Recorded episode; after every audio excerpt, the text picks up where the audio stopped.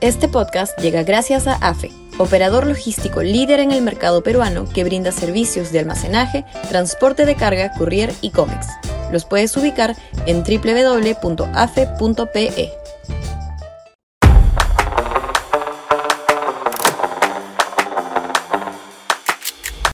Contra las mafias desestabilizadoras. Sudaca, Perú.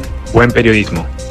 Mucha ingenuidad te está mostrando el gobierno de Dina Boluarte para manejar la situación de violencia social que en algunas zonas del país surge como legítima protesta, aun cuando luego sea aprovechada por asusadores profesionales, pero que en otras responde claramente a una estrategia coordinada de desestabilización, como los ataques perpetrados a las plantas de Majes con centenares de camionetas de los mineros ilegales transportando vándalos para atacar.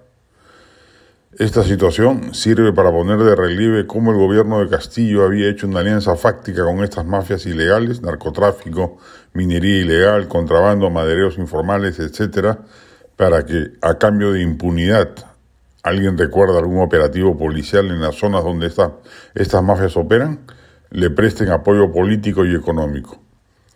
Esta alianza se vio truncada por el fallido golpe de Castillo, que lo condujo a la vacancia y a su posterior encarcelamiento, y resulta evidente que las mafias ilegales que trabajaban de la mano con él no han quedado contentas con el resultado.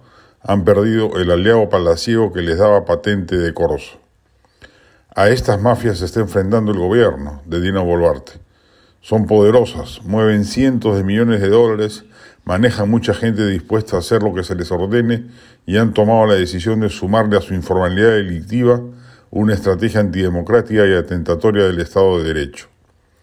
La policía, el Ministerio Público y el Poder Judicial tienen que ir con todo contra estas mafias.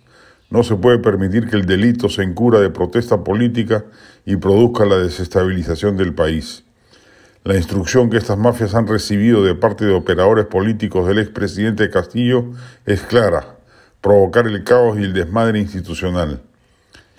Dicho sea de paso, estos operadores también deben ser identificados y puestos a disposición de la justicia. A la población que legítimamente protesta pidiendo el cierre del Congreso hay que distinguirla de las turbas mafiosas que creen que su poder económico y la complicidad de impunidad política de la que gozaban con el régimen castillista puede volverse a reeditar.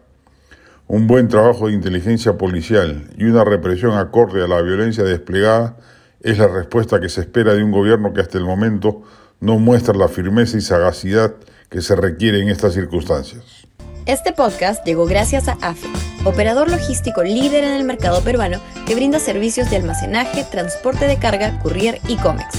Los puedes ubicar en www.afe.pe.